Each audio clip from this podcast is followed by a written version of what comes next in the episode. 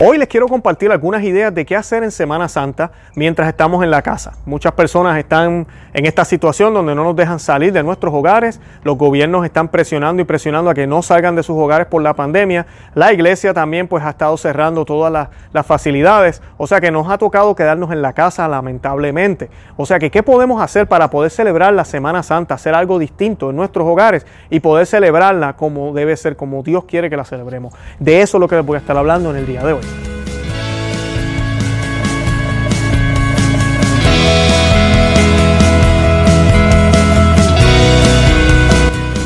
Bienvenidos a Conoce, Ama y Vive tu Fe. Este es el programa donde compartimos el Evangelio y profundizamos en las bellezas y riquezas de nuestra fe católica. Les habla su amigo y hermano Luis Román y quisiera recordarles que no podemos amar lo que no conocemos y que solo vivimos lo que amamos. Hoy, como les dije, les voy a estar hablando un poco de qué podemos hacer en Semana Santa, cómo podemos celebrar la liturgia, cómo podemos celebrar los distintos días y qué podemos hacer desde la casa para poder mantenernos calientitos y poder realmente vivir este tridio pascual y prepararnos para la Pascua que llega. Y debemos sentir esta Pascua como debería ser mejor que nunca. Sí, muchos me dirán, pero es que las iglesias están cerradas, Luis. No importa, debería ser mejor que nunca, porque nuestro Señor nos ha dado una cruz que podemos cargar realmente. Porque esto que estamos viviendo con esta pandemia es una cruz. Es una cruz que nos afecta en el bolsillo, es una cruz que nos afecta en, los negocios, es una cruz que nos afecta con, con, el grado de estrés que a veces tenemos, es una cruz que afecta a miles de familias, es una cruz que puede afectar nuestra salud, es una cruz que afecta todo todo. Y ahora también, para colmo, también nos está afectando nuestro catolicismo, nuestra vida como cristianos, cuando ahora la iglesia ha decidido cerrar, cuando la iglesia ha decidido eh, imponer la comunión en la mano. Todo este tipo de cosas que nos duelen en el alma es una cruz que el Señor nos ha dado para poder purificarnos, para hacernos mejor, para hacernos más fuertes. Pero ¿saben lo bonito de esto? Es que nuestro Señor nos dice que el yugo que Él nos da es liviano, que Él nos va a dar ese descanso que necesitamos. Bendito sea Dios por eso. O sea que no hay mejor momento para ser católico que ahora. Entonces, hoy yo les quiero compartir esas ideas de qué vamos a estar haciendo en Semana Santa para poder seguir cargando con este yugo y poder llegar hasta la Pascua. Y antes de comenzar, como siempre, yo quisiera que le encomendáramos este show a la Santísima Virgen y lo vamos a hacer en el nombre del Padre y del Hijo y del Espíritu Santo. Amén. Oración a la Santísima María de San Anselmo. Oh bendita entre todas las mujeres, que vences en purezas a los ángeles, que superas a los santos en piedad mi espíritu moribundo aspira a una mirada de tu gran benignidad, pero se avergüenza al espectro de tan hermoso brillo. Oh Señora mía, yo quisiera suplicarte que, por una mirada de tu misericordia, curases las llagas y úlceras de mis pecados, pero estoy confuso ante ti a causa de su infección y suciedad. Tengo vergüenza, oh Señora mía, de mostrarme a ti en mis impurezas tan horribles, por temor de que tú, a tu vez, tengas horror de mí a causa de ellas. Y sin embargo, yo no puedo, desgraciado de mí, ser visto sin ellas entonces. Ahora y siempre, oh dulce corazón de María, sé la salvación mía. Estas gracias espero alcanzar de vos, oh corazón amantísimo de mi madre, a fin de que pueda veros y gozar de Dios en vuestra compañía por toda la eternidad en el cielo. Amén. En el nombre del Padre, y del Hijo, y del Espíritu Santo. Amén. Bueno, ¿y qué hacer en Semana Santa, este domingo de Ramos? ¿Qué podemos hacer el domingo de Ramos? ¿Qué podemos hacer los siguientes eh, días? Bueno, en el domingo de Ramos, ustedes saben que la Semana Santa comienza con el domingo de Ramos. Ahí recordamos la entrada triunfal de nuestro Señor a Tierra Santa, a Jerusalén, cuando ¿verdad? empezaron a, glorificarlo, a, darse cuenta que Él era el Hijo del Hombre, el Hijo de Dios, y lo glorifican y, y, alzan las palmas y lo alaban, ¿verdad? También ese día leemos la muerte y pasión, de, la pasión y muerte, disculpen, de nuestro Señor Jesucristo. ¿Por qué? Porque empieza la Semana Santa. Y pues eh, ese domingo lo primero se supone que sea participar en la procesión de ramos. Lamentablemente no, no tenemos participación en esto ahorita desde la casa, pero sí nos están exhortando algunas parroquias que cortemos eh, ramas. Si tienen palmas en su casa, que las corten que las coloque en un lugar visible al exterior, en una ventana, en un balcón, en la puerta, eh, como representación de lo, que, de lo que estamos viviendo. Obviamente estas ramas no están bendecidas, pero que lo hagamos. Si usted tiene todavía de las ramas del año pasado, yo los exhorto a que las saquen y las coloquen en un altar. estas sí están benditas, o sea que no me gustaría que las pusieran afuera, que se vayan a dañar, pero sí colóquelas en un altar, téngalas visibles ese día para poder pues conmemorar esta hermosa, esta hermosa fiesta. Yo les grabé ya un video de qué hacer eh, para poder celebrar la Santa Misa dignamente. Hagan eso que está ahí, ¿verdad? Para esta misa del Domingo de Ramos y busquen un buen recurso para, para poder presenciar y escuchar el sacrificio de la misa el Domingo de Ramos. Yo los exhorto también a que lean el Evangelio de San Lucas, capítulo 19 del 29 al 44, ¿ok? Eh, para que se empapen de, lo que sucede en la liturgia y que lean la pasión del Señor, ¿ok? La pasión del Señor. Busquen el misal y miren eh, qué, cuál es el que le toca en este año, pero lean la pasión del Señor completa. Es una lectura larguísima. Se lee en la Santa Misa también, pero lo ideal sería que usted también en familia la lean cuando llega el momento donde nuestro Señor muere, se supone que nos pongamos de rodillas. Bien importante, hagan todo eso en familia para poder vivirse, ya comenzar a vivir esto, la pasión del Señor, ese domingo de Ramos. El lunes santo se conmemora cuando Jesús entra al templo, ¿ok? Y cuando él entró al templo, ¿qué hizo? Entró a sacar a los mercaderes de la iglesia, a sacar toda la corrupción que hay en la iglesia. Ustedes saben cómo están las cosas ahora, que ojalá el Señor entre de nuevo en el templo y saque a todo el chorro de, locos que se han metido y lobos vestidos de oveja en la iglesia ahorita mismo. Y él entra ahí y busca ese pleito, ¿verdad? Se da cuenta de que, mira, no, ellos serán los que están en el templo, pero la tienen completamente equivocada. Y el Señor viene a limpiar la casa y les recuerda que su casa es una casa de oración. Debe ser el medio que nos lleva a Él, no el medio que se preocupa por otras cosas mundanas, como es el dinero, como es la naturaleza, como son otras cosas, sino que es el medio por el cual nos acercamos a Dios. Y pues es un día para poder hablar a solas con Cristo, poderlo ver en el, en el, en el, en el misterio del sagrario en el misterio de las parroquias. Si usted tiene una parroquia cerca, sería un buen día para pasar y pues pasar cerca de la parroquia y si es posible pues arrodillarse frente de ella y estar ahí un rato, si es posible en la parroquia afuera. Pero si no es posible, en su casa, eh, trate de ir visualmente, ¿verdad? Trate de hacer una... Imagínese que está frente del tabernáculo. Imagínese que está al frente del sagrario y ahí está el Señor. Y haga, tenga una conversación con Él. ¿Por qué? Porque el Señor está en todos los templos, al igual que fue al templo ese día. Y pues nos sugieren que leamos el Evangelio de Lucas 19, 45 al 47. El martes santo se celebra cuando Jesús estaba en la casa eh, de un conocido, cuando su amiga María le puso perfume en los pies y le lava los pies. Una lectura muy hermosa, es una lectura que si uno la lee y la vive, eh, de verdad que causa un sentimiento increíble como esta mujer con sus lágrimas le lava, enjuaga los pies del Señor y pues como eh, a ella la regañan, ¿verdad? Porque supuestamente podía haber utilizado ese perfume para, un entierro. Judas hace un comentario también, o sea, cuánto vale ese, perfume, ¿verdad? Ya Judas con su mente de negociante y no pensando en lo sobrenatural. O sea que ese es el día que debemos meditar en eso, ese martes eh, santo. Eh, todo esto se los digo, lo, podemos lo pueden compartir en familia, lo puede hacer usted individualmente, pero es lo que deberíamos estar haciendo esos días. Eh, yo les exhorto a que sigan con su ayuno si lo están haciendo. Si usted no está haciendo ayuno, sería, como dices en Colombia, bacanísimo, bacano. Para los que no saben, mi esposa es colombiana bacanísimo que hicieran ayuno en estos días. Son los días justo antes de llegar al triduo pascual. O sea que trate de hacer el sacrificio de ayunar por lo menos una comida y entonces se come dos comidas pequeñas, ¿ok? Y pues eh, ofrezca eso por, el, por, por, lo que está pasando y por ese arrepentimiento que debemos tener, como lo tuvo la, la, mujer María que le, que le lava los pies a nuestro Señor. Eh, Mateo 26, 6 al 13. Lean esa lectura. El miércoles santo es el día en que Judas se pone de acuerdo con los fariseos, con las autoridades, para entregar a Jesús por 30 monedas de plata.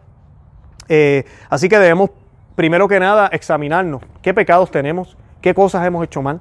Porque muchas veces vemos esta lectura y lo primero que hacemos es juzgar a Judas. Y bueno, tenemos todo el derecho, el hombre traicionó a nuestro Señor Jesucristo, un pecado grave. Pero déjame mirarme yo. ¿Cuántas veces yo no he traicionado a Cristo? ¿Cuántas veces yo no he renegado de Cristo? Tal vez no verbalmente, o sí, también lo he hecho verbalmente, pero ¿cuántas veces lo he hecho con mis acciones? ¿Cuántas veces he negado la presencia de mi Señor con mis acciones? ¿Cuántas veces la gente no ha podido ver a Cristo a través de mí por la manera en que yo actúo, por la manera en que yo hablo? ¿Cuántas veces okay, yo no me he atrevido a hacer lo que debería hacer para que el Señor se manifieste y lo he negado? ¿Cuántas veces han hecho oración en algún lugar y no me atrevo a hacer la Santa Cruz? porque todos los demás son protestantes en el trabajo y yo no quiero hacer la cruz, o en un lugar público.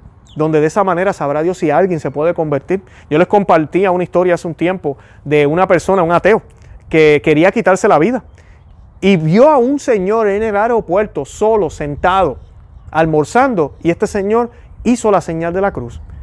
Eso cambió la vida de este individuo. Este individuo no se suicidó y terminó siendo católico. Solo por eso, ahí comenzó todo. ¿Verdad? Todo esto ¿verdad? llevó un caminar. No fue que ya el otro día estaba bautizándose, pero, pero comenzó ahí.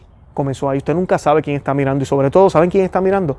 Nuestro Señor. Nuestro Señor te mira todo el tiempo.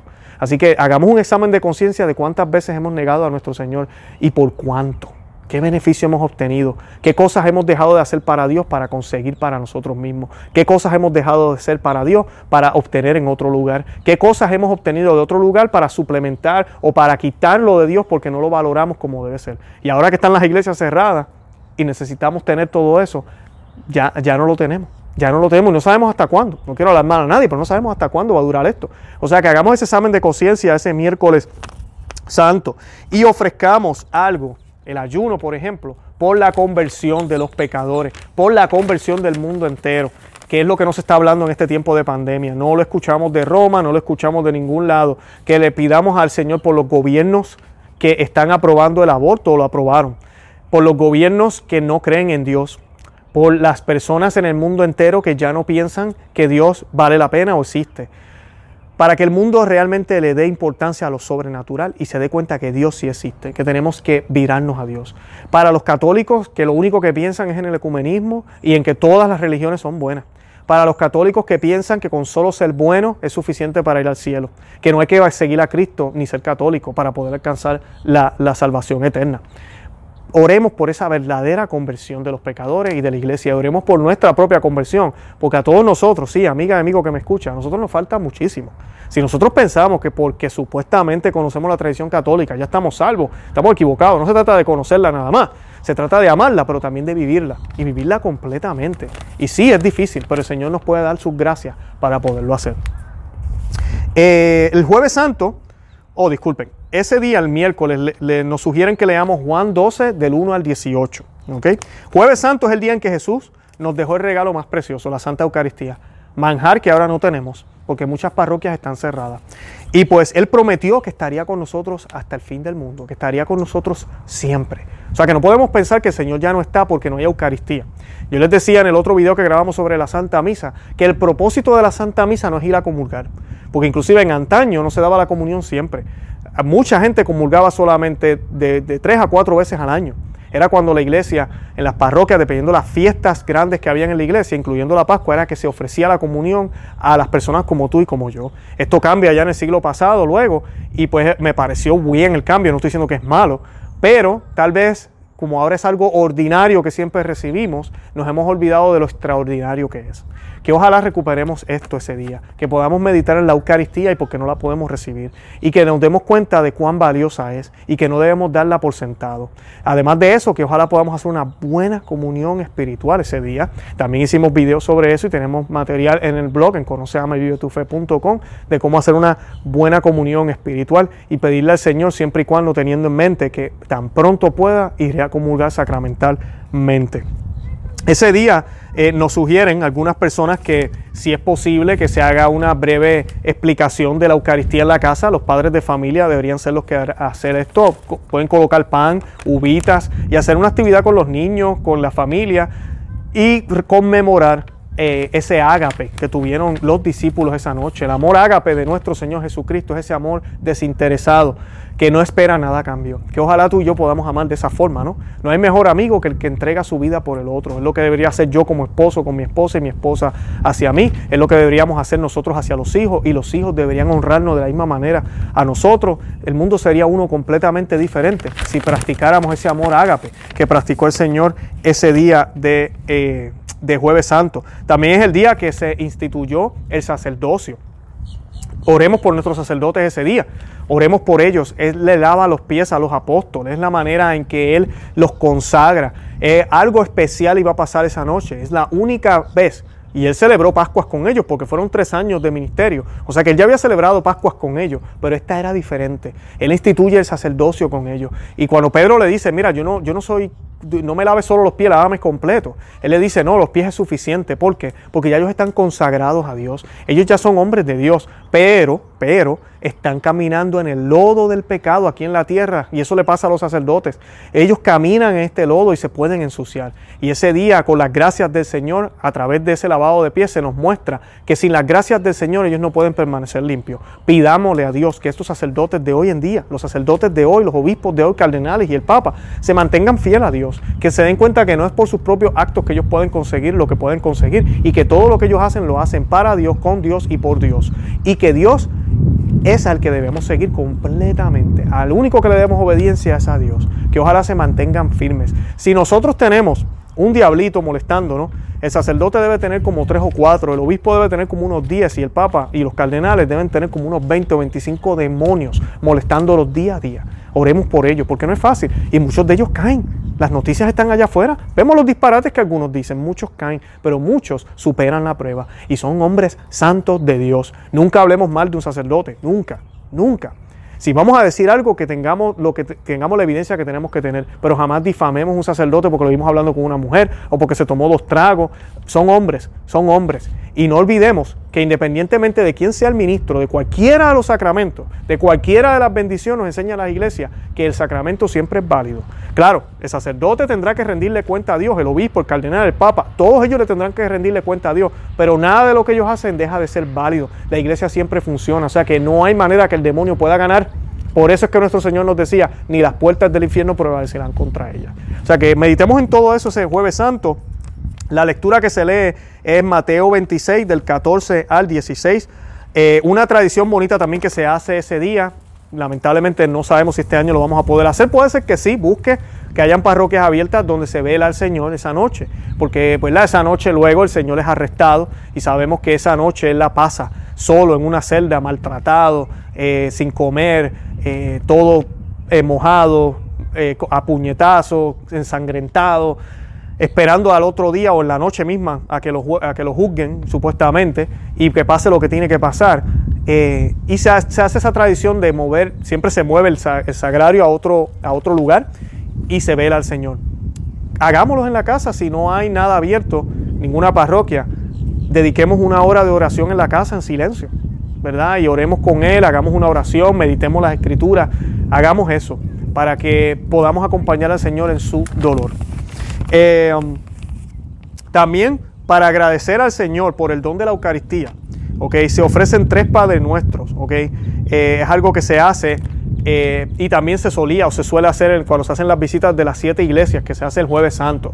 Muchas diócesis están pidiendo a los feligreses que no hagan eso, ¿verdad? Por lo que está pasando ahora con la pandemia.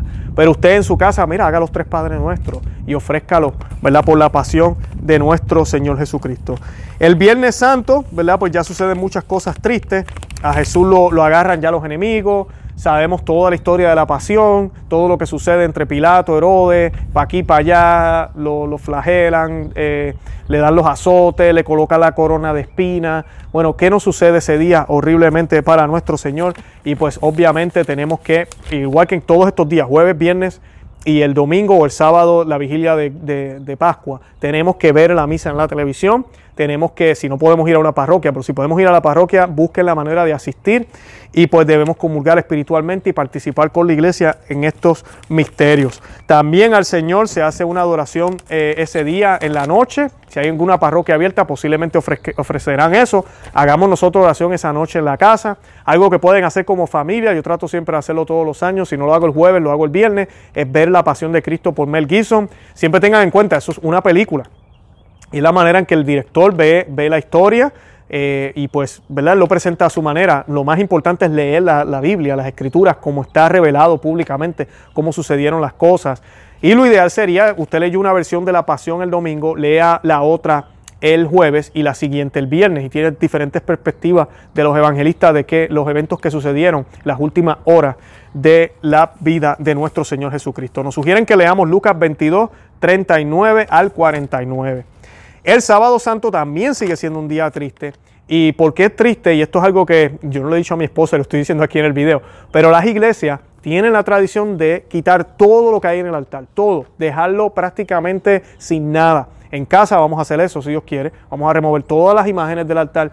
porque tenemos que sentir qué sería sin, estar con Jesús. Y fue lo que sintieron los apóstoles, lo que, lo que sintieron todos los discípulos de nuestro Señor ese Viernes Santo cuando nuestro Señor muere en la cruz. El Señor no está, el mundo cae en, en oscuridad, el Señor está en la tumba. ¿Qué sería para nosotros? Nosotros sabemos que ya el Señor resucitó, pero poder sentir eso, una vida sin Jesús, ¿qué sería? Si es, si es con Él y no es fácil, y Él nos da todas las gracias posibles, y como somos humanos y somos, somos poca cosa y no seguimos las cosas como deben ser, se nos hace difícil. Imagínense sin Él. ¿Cómo sería el mundo? ¿Cómo estaríamos? Eso es lo que se debe meditar ese sábado, teniendo la esperanza y saber que María siempre supo que algo iba a pasar. María siempre supo. María es la madre de Dios, la madre de Jesucristo, ¿verdad? Ella siempre supo. O sea que ese día es un día que debemos acompañar a María, como hicieron muchos de los apóstoles, porque se sabe que María siempre estuvo cerca de ellos, eh, para esperar qué, iba a pasar, qué iba a suceder, ¿verdad? Eh, debemos hacer el Santo Rosario ese día, el sábado santo, es bien importante. Eh, para consolar a María, también es un buen día, es el día que se hace, se ora por las almas del purgatorio. El Viernes Santo se nos olvidó mencionar, debemos rezar el Via Crucis. Okay. Por todas estas devociones usted tiene indulgencias, siempre y cuando cuente con, haga, a mí, cumpla con las normas que la iglesia nos exige para poder tener las indulgencias. Pero eh, usted puede obtener indulgencias todos estos días al hacer eso. Y nos dicen el sábado santo que leamos el Evangelio de Lucas 23, del 50 al 56. Y luego llega el domingo, que es el día del Señor, el día más feliz del año. No es Navidad, es Pascua. Y este año va a ser diferente, sí, en muchos lugares del mundo, pero va a ser un día feliz. Usted tiene que ponerse lo mejor que tenga en el, en el armario ese día. Haga todo lo que les dije en el video anterior sobre la Santa Misa y tenga una super celebración de la Pascua luego de la Santa Misa. Ahí sí que vamos a hartar, vamos a comer, vamos a pasarla bien en familia, vamos a celebrar que nuestro Señor ha resucitado y en verdad que resucitó, en verdad que está vivo, en verdad que está aquí, en verdad que está en todos nuestros corazones, pero resucitó en cuerpo, alma, resucitó en divinidad. Leamos los relatos, los distintos relatos que hay de la resurrección ese día. No nos conformemos solamente con el Evangelio que, se va a leer ese domingo. Leamos el relato de María Magdalena, el relato que se lee en la vigilia pascual. Leamos también el relato de cuando Pedro y Juan van corriendo hacia la tumba y la encuentran vacía. Leamos el relato de los discípulos de Maús. Leamos el relato cuando ya Jesucristo llega al cenáculo y se presenta entre los discípulos. Qué emoción, ¿no? Leamos todo eso y que ojalá el Señor reine en nuestros corazones para siempre. Y pues compartamos toda esta emoción con nuestra familia, con nuestros niños, con nuestros jovencitos, que sea algo, eh, que sea algo bueno, algo que de verdad quede en memorias en, sus corazones y en la memoria de nosotros. Y que el Señor ojalá a través de esta Semana Santa nos conceda la gracia en unas cuantas semanas después de poder otra vez regresar a la normalidad, que los países vuelvan a la normalidad y que podamos otra vez asistir a las liturgias en las parroquias. De verdad que los amo en el amor de Cristo. Les deseo una super Semana Santa. Yo estaré grabando más videos luego, pero quise grabar esto con tiempo para que nos planifiquemos. Los invito a que visiten nuestro blog conoce que se suscriban aquí al canal en YouTube, que le den me gusta, que nos sigan en Facebook, Instagram y Twitter. Y que nada, comenten, denle me gusta, denle a los thumbs up, a, a los deditos. Y pues nada, los amo en el amor de Cristo y Santa María, ora pro nobis.